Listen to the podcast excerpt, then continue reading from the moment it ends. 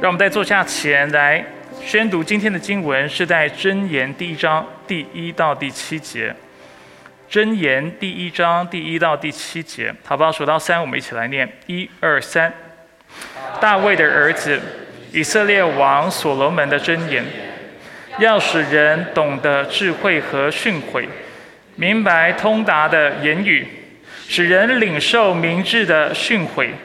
就是公义、公平和正直，使愚蒙人灵巧，使年轻人有智知识、有智谋，智慧人听见，增长学问，聪明人得着智谋，明白真言和比喻，懂得智慧人的言语和谜语，敬畏耶和华是知识的开端，愚妄人藐视智慧和训诲。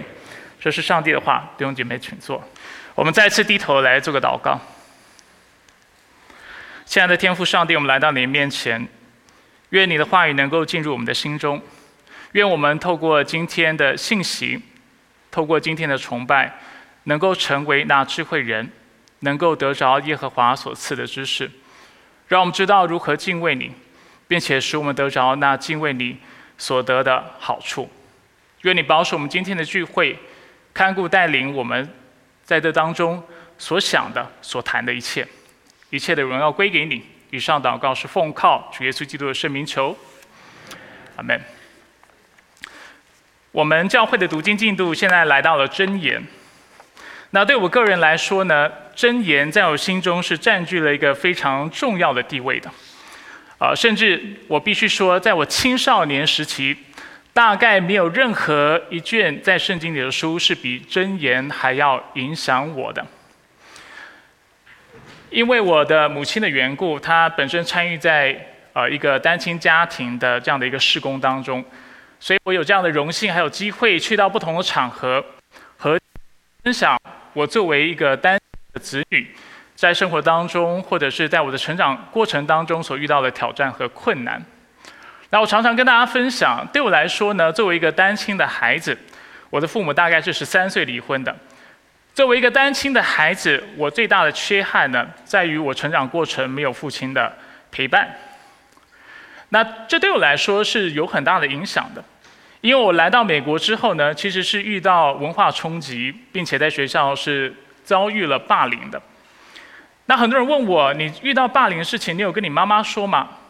我都会跟他们说，我没有跟我的妈妈说。他们会非常纳闷，为什么你不跟你妈妈说呢？就是遇到这样的事情，呃，你应该要让你的父母知道，让他来帮你。然后我通常会啊，跟就是在讲座或者是在不同场合的啊弟兄姐妹跟他们分享说，啊，老实说，我不确定跟我妈分享有没有帮助，因为就我的印象来说，我的母亲是很有同理心的，她也啊是非常有怜悯心、非常有爱心的。我觉得我跟他说我在学校遇到霸凌的时候，他绝对能够同理，他能够懂我。但是作为一个十三岁的孩子，我要的不是怜悯，我要的不是同理，我要的是公义。我要的是有人为我出拳头，有人为我站出来，然后去啊报仇，或者是让那些孩子就是啊让那欺负我的人受到惩罚。我认为我的母亲母亲没有办法做这个事情，更不用说她本身作为一个单亲的妈妈，她没有这样的时间啊来啊帮助我去处理这些的事情。所以更多时候，我就是把这些的想法啊心里的这些愤怒放在我心中。所以在我在青少年时期的时候，我心中是非常多愤怒的。我心中对社会的不公义是有啊，就是啊是非常憎恨的。而就在这时候呢，因为我的母亲也开始回到教会的缘故，我有机会接触到圣经，接触到基督教的信仰。虽然按理来说我是第四、第五代的基督徒，我的母亲比我清楚啊，我每次都算不清楚。总之呢，我是好几代的基督徒，我应该要非常啊熟悉圣经。但其实我真正接触圣经，应该是我在十三岁、十四岁的时候，就是我母亲开始去教会的时候。那当时呢，在圣经当中六十六本书。就只有真言，我稍微读得下去。啊，过去听过我说见证人都知道，我其实很不喜欢读圣经，整本圣经是读不完的。而且我犯了一个，就是一读圣经或者一读文字就会想睡觉的病。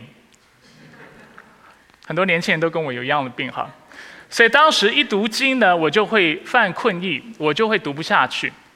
但是真言有一点不一样，真言是整本圣经当中我比较读得下去的。尤其作为一个单亲的孩子，在成长的过程当中没有父亲的陪伴，我发现真言教导了我很多啊，我小时候所没有机会学习到的事情。什么是公义？什么是公平？啊，我学到很多人生的原则。啊，我知道在我的每一天的生活当中，我应该如何活。这对我来说是非常重要的。也鼓励在座弟兄姐妹，如果大家对真言的内容不熟悉的话，啊，真的可以花更多时间来读真言，因为我觉得整本圣经当中，大概没有比一卷书是比真言还要实际、接地气。它也是告诉我们、教导我们许多跟信仰有关的道理，但它讲的不是只是一些空泛的神学道理，或者是很难理解或应用的原则，它却是让我们清楚看到，在我们的每一天生活当中，我们能够如何行、如何去思考、如何说话，使上帝能够得着荣耀，并且使我们能够确实的爱邻如己。所以今天非常兴奋，能够跟大家来分享《箴言》这卷书啊，有因为《箴言》对我来说啊，在我心中深处是有非常特殊的地位的。那在今天的信息当中呢，我们会谈三个部分。第一个部分会比较快的带过，谈到《箴言》的背景之后呢，我们会谈到知识和智慧的关联啊，特别讲到这两者之间有哪里是相似的，又有哪里是不一样的啊，因为这在。啊，可能我们阅读圣经的时候，我们常常会有这样的困惑：什么是知识，什么是智慧？尤其在箴言里面，当我们谈到知识和智慧的时候，两者之间的差异到底在哪里？然后最后呢，我们会谈到智慧和知识的效用。因为时间有限，我们很快的就来看一下箴言的背景。所以箴言这本书呢，简单来说是一个智慧的结集，是一个智慧的言语的汇集。那它主要的作者是所罗门。在箴言书啊，这箴言这本书里面，多处我们都看到所罗门是啊里面的智慧的言语或者是箴言的贡献者。但是除此之外，我们也看到当中也有雅古尔、犹大王西西家的人、马萨王、利木伊勒，还有其他的智慧人在当中都是有贡献的。那简单来说呢，箴言可以被分成七个部分，它是七啊七段或者是七本的汇集。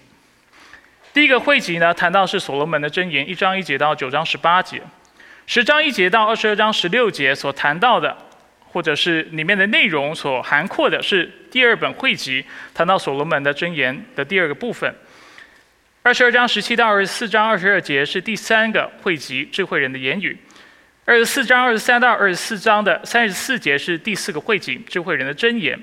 然后再来二十五章第一节到二十九章二十七节是汇集五所罗门的箴言第三个部分，三十章第一节到三十章三十三节是汇集六雅古尔的言语，最后汇集七三十一章第一节到三十一章三十一节，其中包括才德的妇人，大家非常熟悉的经文是利木伊勒的言语。那这里大家会看到，有的时候我说它是真言，有的时候时候说它是言语，真言和言语。啊，这两个词主要是来自于每一个汇集的第一节经文，它所做的描述。有些时候它称这个汇集为真言，有些时候称它为言语。但是其实，在真言这本书当中呢，这两个概念是一样的。啊，言语就是 sayings，有些时候是 words，the bar，或者是 milizat，这是在希伯来文的啊说法哈。但是简单来说，真言和言语其实是一样的。接下来我们看一下真言作为文体。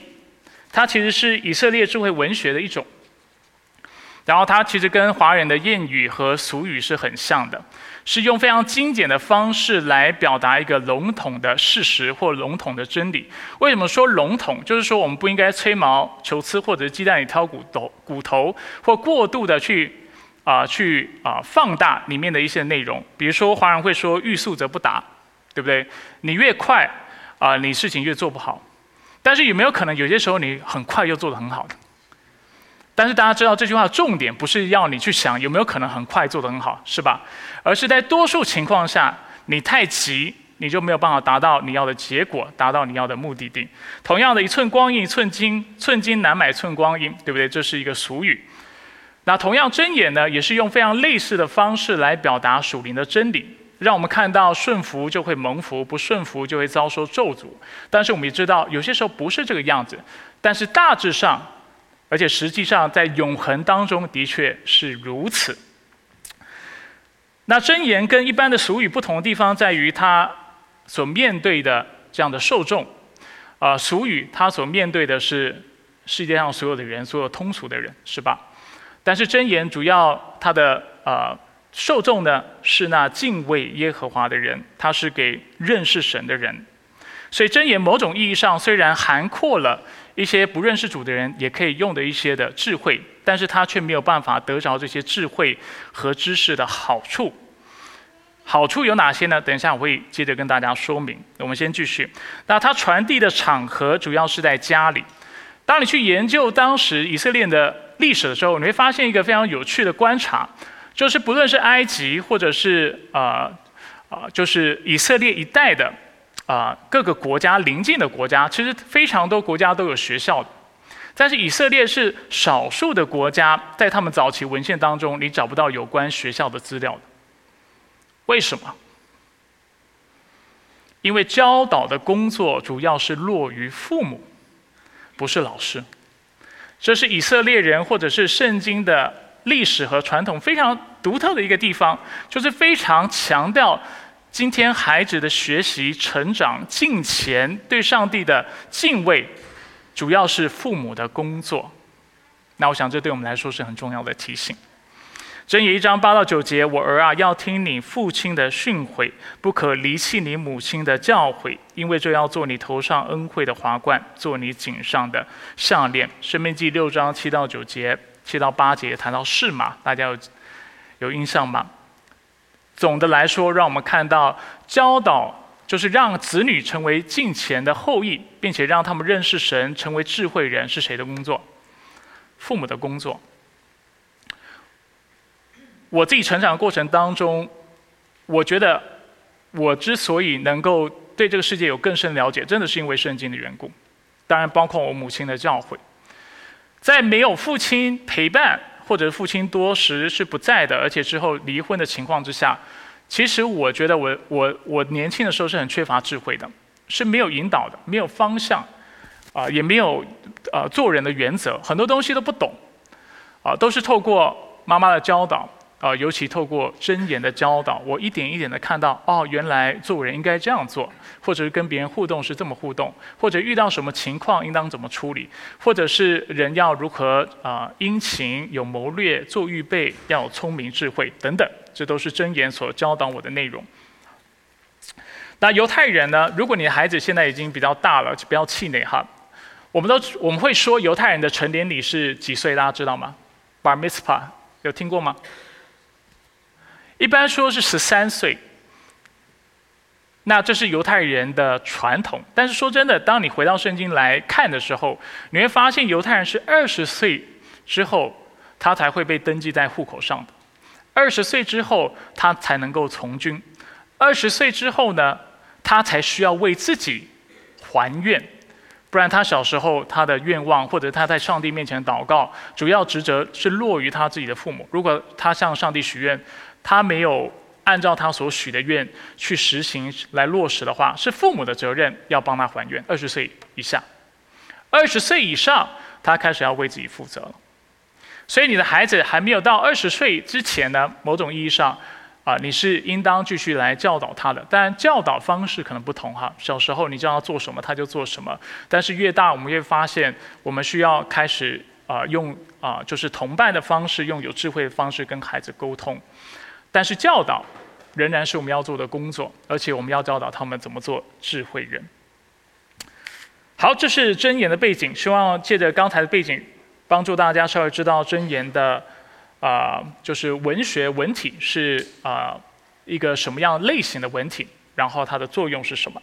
接下来，让我们来谈谈知识和智慧的关联。在箴言里面呢，我们看到箴言包含很多的内容。除了知识和智慧外，里面有训诲，有学问，有智谋，这都是我们今天所读的一到七节有谈到的。有劝诫，有策略等等。那因为时间的缘故，并且啊，为了帮助弟兄姐妹能够更啊啊，就是能够理解真言大体上的大致上的内容啊，我决定把这些内容都放到两个类别下去谈论，就是知识和智慧。那事实上，很多的解经学家和神学家也都会。啊，用这样的方式来讨论真言里面所涵括的内容，主要来说就是这两种内容，所谓知识以及智慧。那谈到知识和智慧呢，我们需要复习一下。大家还记得两周前我从哲学的角度谈到什么是知识吗？大家有印象吗？有印象的话特别好，没印象的话稍微重复一下，因为啊那篇信息的内容对今天的内容是有贡献和帮助的。首先呢，我们当时谈到哲学知识的时候，我们说有三种。第一种是命题知识，客观的事实，啊，或者是啊，就是 true false statement，。比如说一加一等于二，美国是个民主的社会，呃，水是 H2O，对不对？这就是命题的，就是啊知识。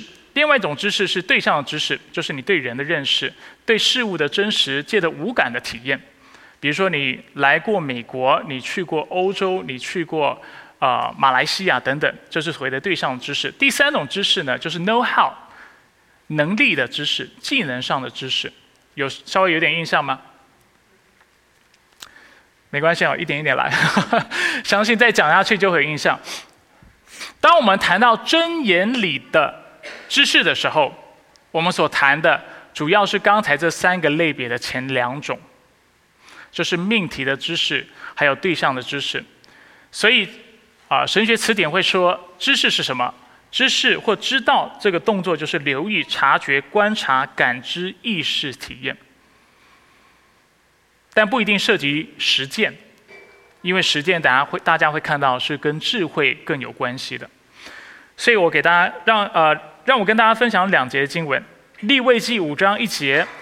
若有人犯了罪，就是听见的誓言，他本来可以作证，却不把所看见、所知道的说出来，必须担当他的罪孽。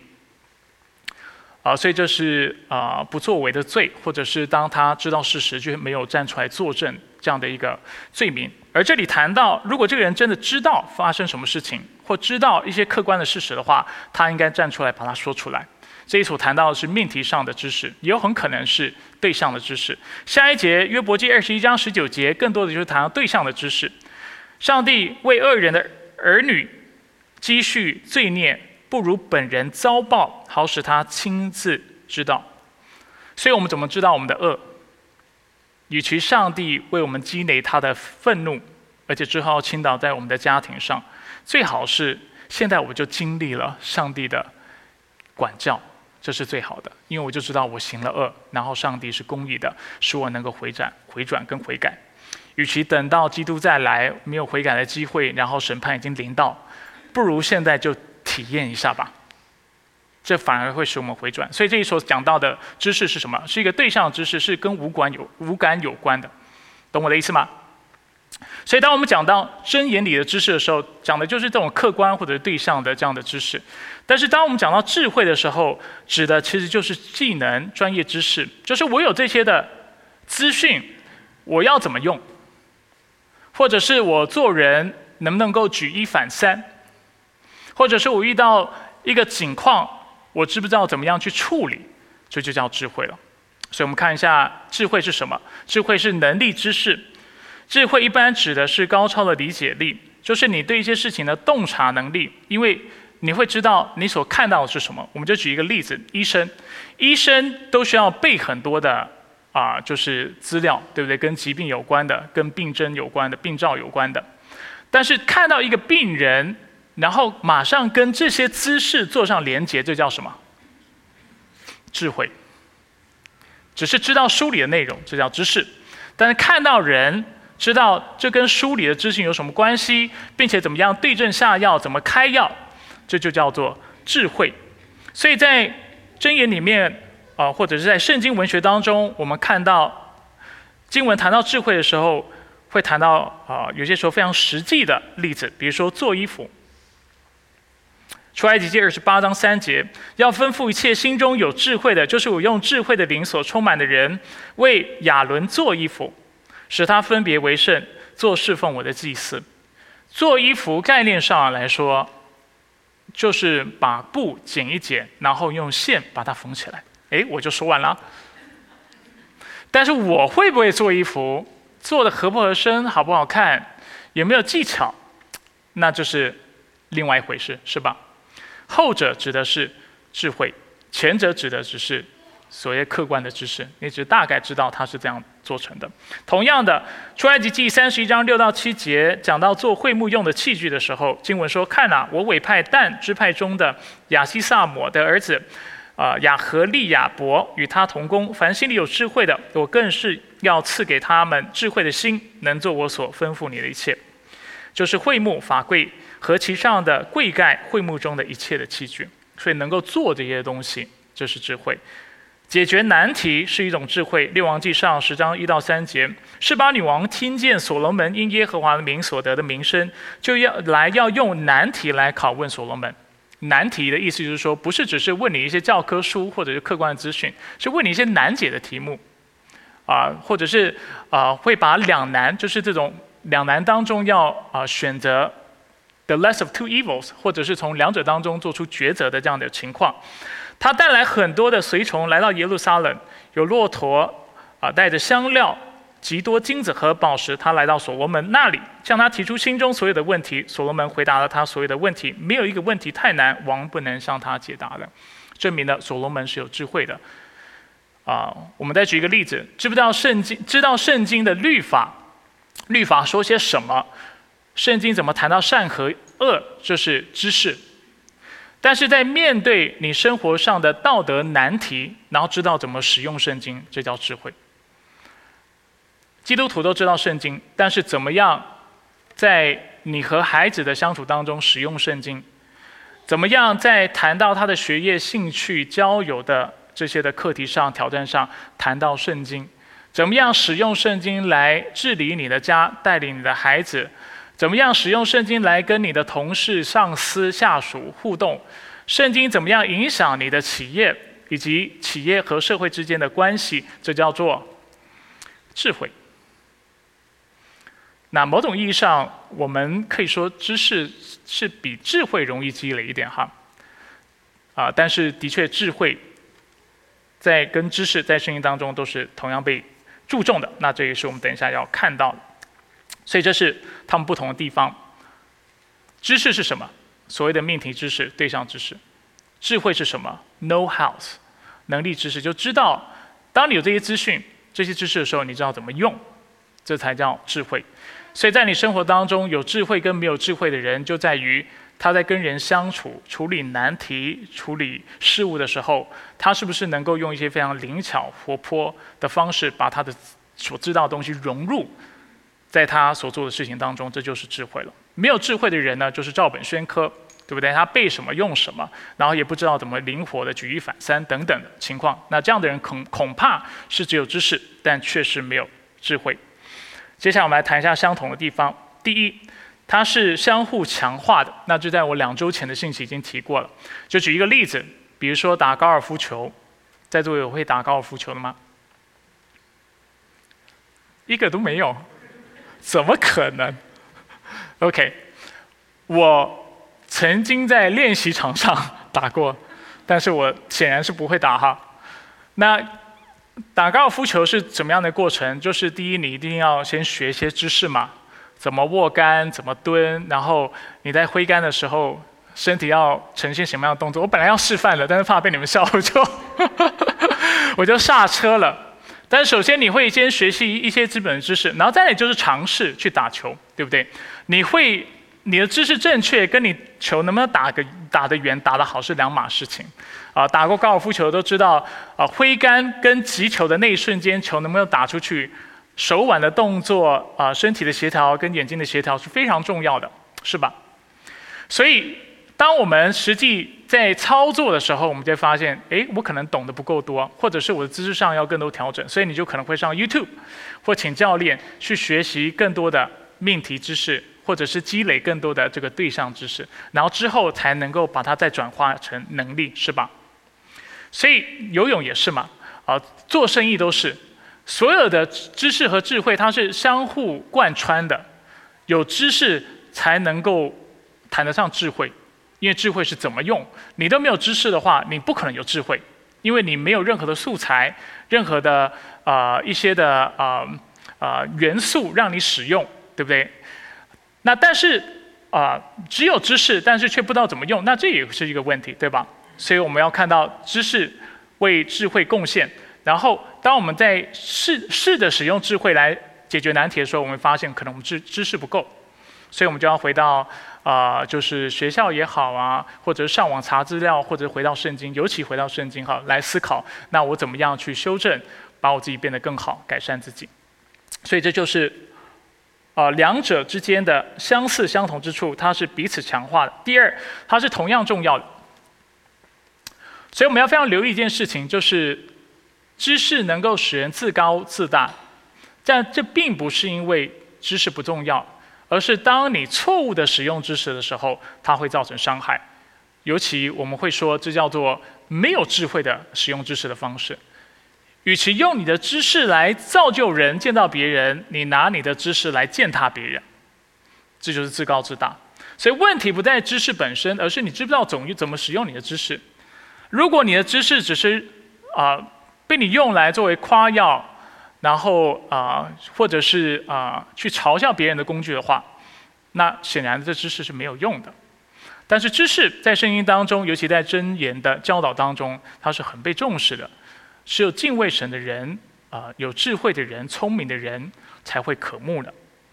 我们看一下几个经文的范例，比如说箴言二章十节。因为智慧要进入你的心，知识要使你内心欢愉。有没有看到？同时谈到智慧和知识都很重要。十章十四节，智慧人积存什么？因为他知道会用得到的，所以他会累积知识知识的。愚妄人的口却素质败坏。箴言二十二章十七节，你要侧耳听智慧人的言语，留心领会我的知识。对不对？这是智慧人在说话，告诉我们他的智慧、他的知识，我们都要留意。箴言二十四章五节，有智慧的勇士大有能力，有知识的人力上加力。你只有力气，那当然是好事，这是神给你的恩赐。但是你能够有知识的、有智慧的来使用你的力量，那就是两码事了，对吧？第三，它有相同的目的，这个部分特别重要。在真言真言里面呢，智慧和知识是做什么用的？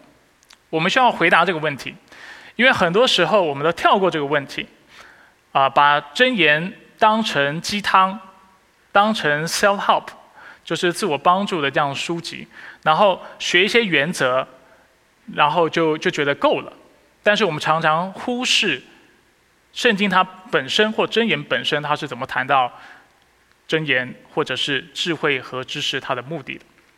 智慧和知识的目的是什么？真言一章三节清楚告诉我们：使人领受明智的训诲，就是公义、公平和正直。特别谈到我们为什么要听所罗门的教导？为什么我们要学习真言？因为这要使我们成为公义、公平和正直的人。公义是什么？过去我常跟大家分享。公义就是知道善恶是非，并且能够择善而从。你能够在不同的环境下，总是去做那对的事情、善的事情，甚至他最极致的表现是自我牺牲，为了完成群体的利益，这是公义。公平主要讲到的是我们针对不同的人，我们是怎么对待他们的？是偏私、不公正的，还是我们是公平对待的？这就叫做公平。而追求公平的人，也是愿意为环境带来和平的。为什么要公平？因为当我不公平的时候，我在制造什么纷争。如果我有两个孩子，我选择偏爱一个，但是不去爱另外一个，会造成什么？孩子的嫉妒、比较，对不对？甚至会造成他们心理的伤害。那当我追求公平的时候，我是希望为我的家带来什么？和平是吧？希望我的孩子能够和平共处，希望我的孩子跟我之间也有一个信任、健康的关系。所以，对公益的追求是希望这个世界能够变得更好、更善。那公平的追求是希望带来和平，啊，带来啊，就是彼此和睦这样的一个状态。最后正直，正直在原文当中就是 straight，straight line。直线的路是意思，所以一个正直的人是不偏左也不偏右的，有点反映上面已经讲到的价值，但是尤其是在上帝的律法上、上帝的教导上、对上帝的顺服上，他是不偏不偏离的，不偏左也不偏右，他是正直的，所以他愿意按照上帝的原则来思想来行事。所以第三个部分讲到一个人的正直的时候，尤其是这个人知道他怎么样在上帝面前做一个诚实的人，在上帝面前不偏不离的来遵守他的话语，顺服他的话语，这样的人是正直的。今天我们之后要谈到所有的内容，都跟这个目的有非常非常直接的关系。之所以要读真言，不是为了让你生意赚钱。读真言也不只是要让你家庭更好，它会让你家更好。这是上帝的话语真理能够带来的一个啊副产品，很自然带出来的一个结果。但是真言主要的目的是要让你我成为公义、正直、成为公平的人，这才是他真正撰写的目的。所以我们看下一个。所以真言的根基。也会是一样的，是敬畏耶和华。为什么会说知识和智慧都是啊？应该说敬畏耶和华是知识和智慧的开端呢？主要的原因就是因为圣经这么说。我们看一下一章七节，一章七节就是我们今天读到经文，他说敬畏耶和华是知识的开端。九章十节谈到敬畏耶和华是智慧的开端。啊，所以我们也把所有的箴言里面内容都放在这两个类别来谈，主要就是基于这两个经文其中的原因。所以认识至善者，啊，便是聪明。所以为什么敬畏耶和华是智慧还有知识的开端呢？因为只有敬畏上帝的人，最终会追求公义、公平和正直。绝对的标准从哪里来？善、是非、对错的标准从哪里来？从耶和华而来。当我们不知道怎么样去敬畏神的时候，我们没有办法得到真知识，因为我们的道德价值会是扭曲的，我们道德价值的基础也会是不正确的。但是唯有那敬畏神、认识神、敬拜神的人，在上帝的圣洁的光照之下。才有可能公成为公义、公平和正直的人。那主要原因，当然因为上帝他本身是公义的。我们看一下下一个投影片，再下一个。诗篇九章八节谈到上帝是按公义审判世界，按正直，就是他的话语来判断万民，他的标准。诗篇八十九篇十四节，公义和公平是你宝座的根基，慈爱和信实行在你前面。九十六章十节，要在列国中说耶和华做王做王了，世界坚定不得动摇，他要按公正审判万民。为什么敬畏耶和华是智慧的开端？因为唯有敬畏上帝的人，才能够真正走到上帝要他走到的标杆，或者是达到的终点。因为上帝是公义的、公平的、正直的，所以敬畏他人才有办法成为这样的人。所以学习真言是为了什么？刚才已经说了，不是为你个人的利益，不论是家庭、爱情、工作，这都不是最主要目的。它会带来这方面的祝福，不要误解我的意思，会带来这方面的祝福。但是首先，他教导你如何在上帝面前做那容神一人的人，这才是真言。啊，撰写最主要的目的，给大家看几节经文，二章一到九节真言。我儿啊，你若领受我的言语，珍藏我的命令，你就懂敬畏耶和华，得以认识上帝。因为耶和华赏赐智慧、知识和聪明，都由他口而出。他为正直人珍藏健全的知识，给行为纯正的人做盾牌，为要保护公正的路，庇护呃虔诚人的道。那时你就明白公义、公平、正直和一切完善的道路。敬畏耶和华是什么？为了让你我成为公平、公义、正直的人。箴言八章十二到十四节：我智慧以灵巧为居所，又寻得知识和智谋。敬畏耶和华就是恨恶邪恶。我恨恶骄傲、狂妄、恶道和怪谬的口。我有策略和健全的知识，我聪明又有能力。为了让我们成为圣洁公义的人，是吗？箴言二十八章五节：二人不明白公义，唯有寻求耶和华的，无不明白。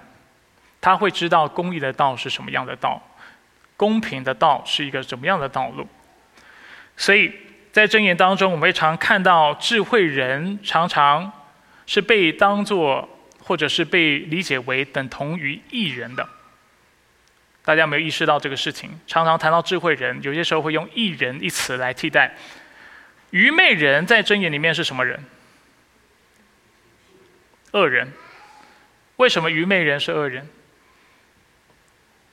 因为他不为了正确的目的，就是公义、公平和正直追求知识，所以他不仅无知，他最终的结果也会是灭亡，因为他不知道上帝的道是什么，他不知道什么是上帝所要求的圣洁和公义，所以愚昧人、不学习、不愿意追求知识和智慧的人，最终会走上灭亡的道路，因为他不渴望上帝所赐的圣洁和公义。箴言二章二十节，正面的、积极的来说，智慧使你行善人的道，守义人的路；负面的来说，十章二十三节，愚昧人以行恶为乐，聪明人以智慧为乐。我好像没有打出来哈，还是有？没有，但是大家，我想讲的很明白了，大家都懂我的意思，所以这就是智慧。还有知识，两者之间相同以及不同的地方。不同地方在哪里？知识所谈的是命题上的、对象上的知识，可能是你的体验，可能是你从书本读到的一些的客观的资讯，但这只是知识的范围。智慧是知道怎么用，所以这是两者的差异。但是讲到两者相同的地方，有几点，它是互相强化的，它是一样重要的，它有相同的目的，就是要使我们。成为公义、公平和正直的人，然后它有同样的根基，就是来自于敬畏耶和华。因为只有对神的敬畏，才有可能产生这样的一个结果。接下来我们要继续谈到，如果智慧和知识的目的是为了公义、公平和正直，那真言或者是真言所记载的智慧和知识，对我们来说又能带来什么样的效用呢？简单来说，就是能够使我们在公益、公平、正直的事上明智、灵巧、有智谋和有方向。我一个一个为大家解释。第一，使人明智。在今天的经文一章三节，使人领受明智的训诲，就是公益、公平和正直。他描述箴言里面的教导是能够使人明智的。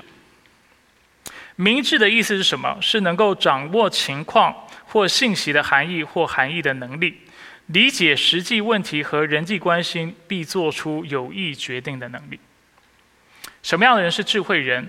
他是一个明智的人，他能够察言观色，他能够依照处境的需要来使用真理。当然，目的是什么？为了公益、公平和正直。不要忘记这个事情哈。有一点已经重复到大家有点耳耳朵长茧哈。但是为了怕大家忘记，我不想要谈一谈，大家就想说，OK，我要成为一个灵巧有智慧的人，然后就忘了目的是什么。目的真的很重要。我们之所以要能够啊有举一反三的能力，要能够察言观色，要能够面对处境，能够非常灵活的回应，主要的原因是因为我们要荣耀神，我们要容神一人，我们要成为那正直的人，所以我们学习这样的技巧。所以箴言十章四到五节这么说：手懒的必致。穷乏手勤的却要富足。夏天储存的是智慧之子，其实在原文当中啊，更好可以翻成明智之子，因为呃，智慧一词太过笼统，他这里谈到的主要就是我们这里所谈到的明智。收割时沉睡的是蒙羞之子。在圣经当中，我们看到，那就是懒惰的人，在某种意义上其实是，所以穷人之所以会穷，有不同原因，有可能是环境，但还有另外一种原因，就是因为他懒惰。那懒惰在圣经当中，这是一种道德的缺失。为什么？为什么人会懒？因为他没有看到上帝要你成为公义、正直、公平的人，没有看到就是上帝要你在各样的环境当中都能够选择做对的事情，使上帝能够得着荣耀。在夏天要储藏、储储藏粮食，为什么？因为可能到冬天，或者是啊到了啊干旱缺乏的时候，你会需要这些资源的，而这就是对的事情。这就是好的事情。那储藏资源的其中一个目的，也是为了分配给有需要的人，会帮助有需要的人。所以一个人只想到自己的时候，他会想不到为什么人要勤劳。我还记得我我的父亲哈，虽然就是我从小到大，我刚才说的是单亲家庭长大，但是有一次我跟他大和解的时候，就是像那个连续剧的大和好的时候，我那时候已经呃二十几岁，已经是传道人了。然后我回台湾跟他碰面。我跟他在聊天的过程当中，他就跟我说啊，他就说有的事情真的不懂。那当时我就听，我说什么事情不懂？他说有些时候我那么努力赚钱，因为我父亲常常被我贴标签哈，认为他不顾家不，然后常常不在，就是因为他一天到晚在赚钱，他视钱如命。但我父亲怎么解释？他说你要知道。我不赚钱，我们的家族有多少人会是饿着肚子，会是没有饭吃的？你的奶奶、你的爷爷是靠我赚的钱养的，你的伯伯还有你其他亲人，当然这是他的看法哈，不一定是真的。他们生活是非常辛苦的。如果我不赚钱，这个家族其实是非常贫穷的。那他有他的道理所在，因为我的父亲的确是他们全个整个家族当中唯一一个读大学的。所以他觉得他有这个使命要养他的家人。那听完他那么讲完之后呢，的确给我一个很深刻的提醒。虽然他不是基督徒，但是他讲到一件事情，我认为是应当尊重的，就是他那么努力赚钱，是因为他看到群体的利益的缘故，他看到别人的好处的缘故，所以他知道他要赚钱。也许这个过程他所做的选择不一定都正确，但是就价值上来说，有一点是可以肯定的，就是他之所以那么努力。他甚至没有什么太多自己的休闲消遣。根据他所说，是因为他为了要养养活家族的人。这是什么？这其实某种方面是反映了圣经的价值，箴言这里所谈的价值，不是吗？很多时候我们很懒，是因为什么？因为我们想到的是谁？我自己。如果我够用。我就有合理理由不去勤奋，不去积极。但是今天，如果我们会想得到别人，看得到我们的职责，这是为什么很多父母成为父母之后都非常努力哈，是有原因的。因为我们知道我们活的不是只为自己，我们有家人要养，是吧？那其实，所以我们常说成为父母，其实某种程度上来说是使我们成圣的一个渠道。那这是真的，因为它让我们看到。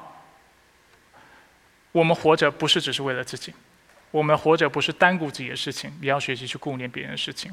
而在圣经当中，那顾念别人的事情是公义的，是讨上帝喜悦的，是正直的。讲偏了哈，但是我觉得啊，刚才这个故事对我还蛮有启发，这个经历对我蛮有启发，也希望帮助到大家。箴言十章十九节也谈到，说话是每一个人都会的事情。但是什么时候该说话，什么时候该安静，却不一定是我们每一个人都知道怎么做的。这叫做智慧。多言多语难免有过，节制嘴唇是有智慧，或者是是明智的。这是第一个部分。为什么我们需要读真言？我们为什么需要有知识和智慧？因为知识和智慧使我们明智，使我们能够在不同的境况当中用不同的方式。但是都是容神一人方式来应对。第二，使人灵巧。箴言一章第四节前半段说，使愚蒙人灵巧，灵巧非常有意思，如果你直接从原文来就是翻译过来的话，它也可以被翻成狡猾。所以我们可以这么界定，灵巧什么意思？就是设计和使用巧妙而诡谲的呃策略来实现目标的才能。所以是目标是什么？不是利己啊，所以还是要非常小心哈。就是说我虽然说这个字可以直接翻译成狡猾，但是我不是说为了你自己个人利益，然后呃你你就是非要成为一个很诡诈人，不是，而是为了公益、正直、公平的原因，你需要灵巧像蛇，对不对？这也是圣经的教导。你要能够有策略的，知道怎么样。去达到你的目的。箴言十四章十四章第八节，通达人也可以翻译成灵巧之人的智慧，使他认清自己的道路；愚昧人的愚昧却是自欺。所以有智慧人知道他的目标是什么，然后他也知道他要怎么样达到这个目标。他的生活，他生活当中所有的安排是按着这个目标而就是策划的。箴言十四章十五节，无知的人什么话都信，通达人谨慎自己的脚步。因为他知道怎么样在这个过程当中去分辨，知道别人所说的话会不会影响到他要达到的目的。如果会妨碍他成为公义正直、讨神喜悦的人的话，他会去规避。箴言十二章二十三节：通达人通达人隐藏知识，愚昧人的心彰显愚昧。所以我们这里看到，那有智慧的人知道什么时候该说话，什么时候不该不该说话。像刚才所说的，他的知识不一定都是显露出来的，但是愚昧的人会把他心中所有的计划、策略都讲出来。但是策略一旦讲出来，就可能达不到你所预期达到的结果，不是吗？所以这是灵巧的意思。再来，使人有智谋。一章四节后半段是知年轻人有知识、有智谋。智谋是什么？私密隐藏的想法及进行其思想的能力。先讲负面例子，《箴言》二十四章第八节：图谋行恶的，必称为奸诈人；《箴言》十四章十七节：轻易发怒的，行事愚昧，擅长诡计的，被人恨恶。这里的诡计，特别是讲到负面的这种要害人的想法。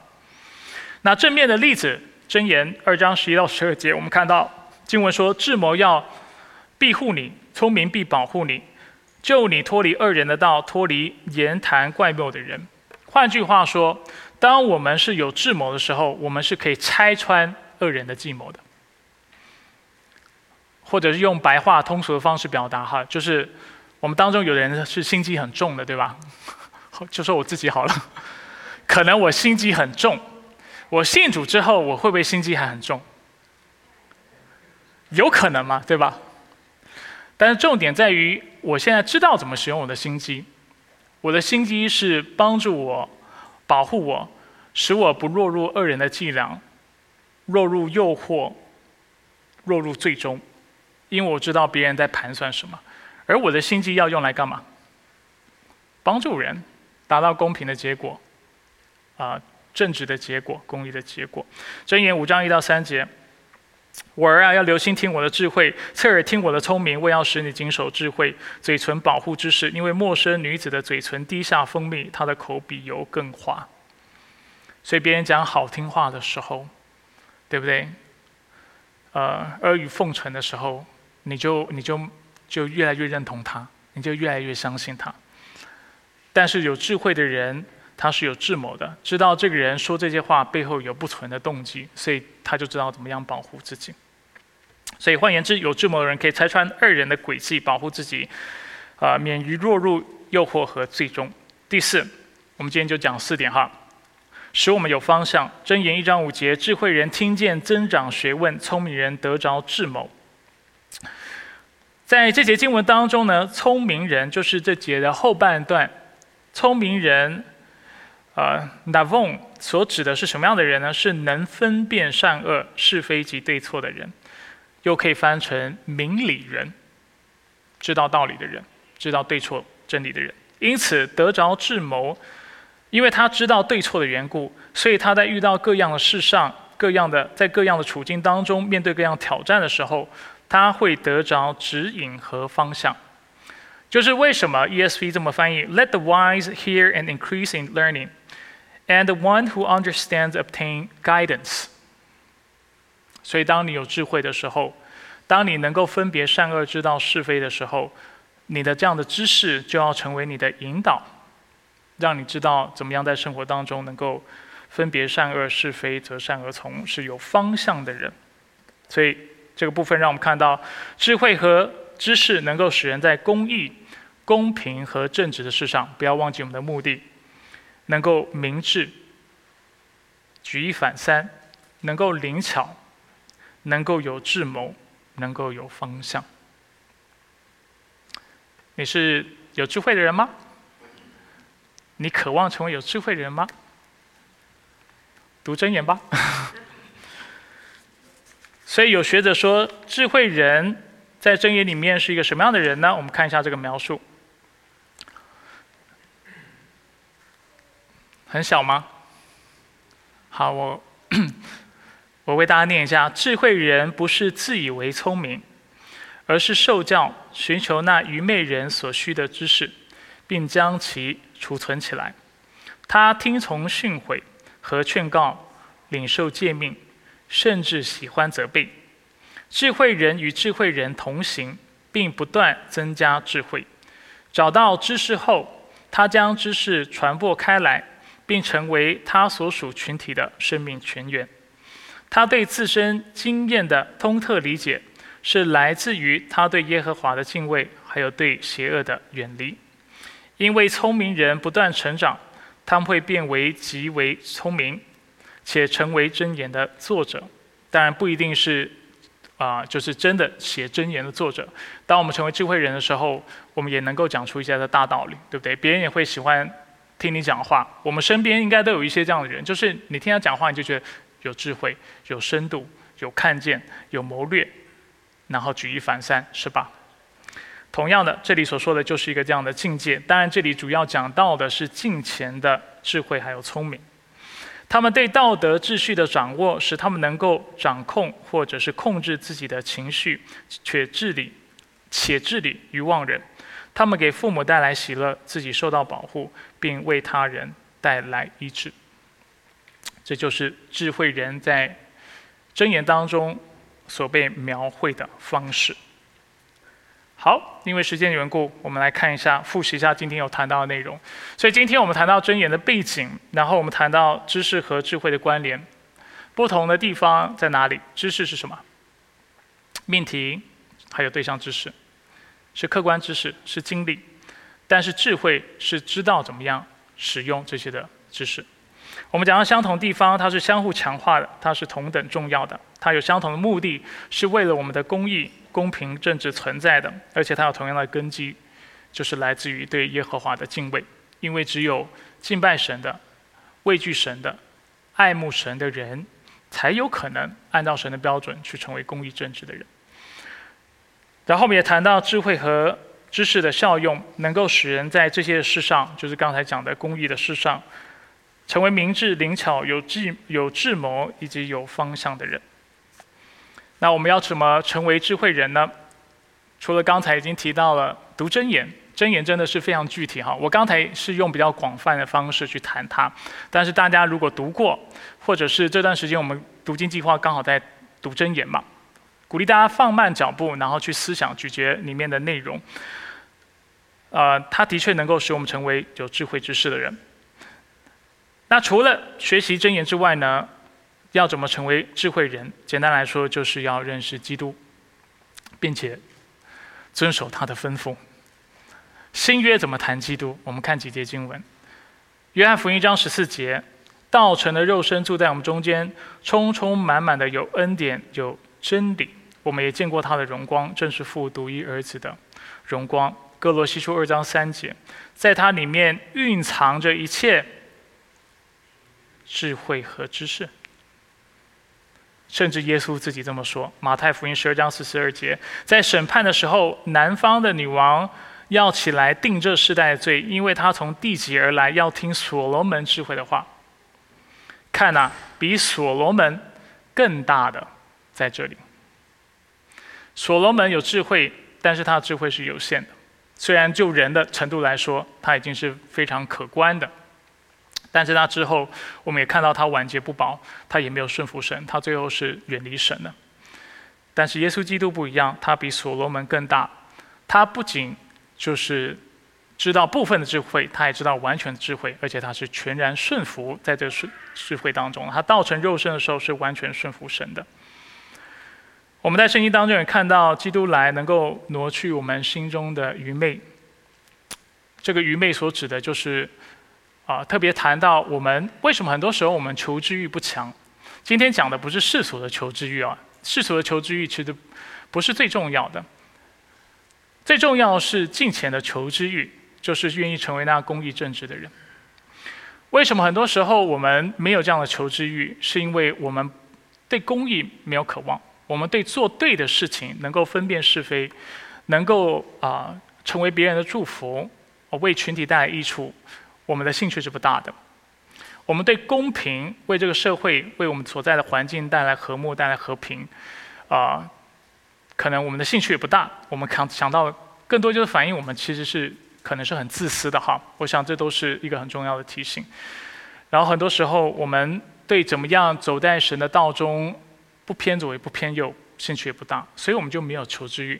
啊，求知欲包括对圣经的教导的求知欲，啊，也包括去思考怎么样使用我们在这个社会当中借着各个领域所学到的这些知识，对不对？这些知识有听过我见证人都啊听我分享过这样内容。我过去是很不喜欢读书，而且不读书的，一直到大学都是如此。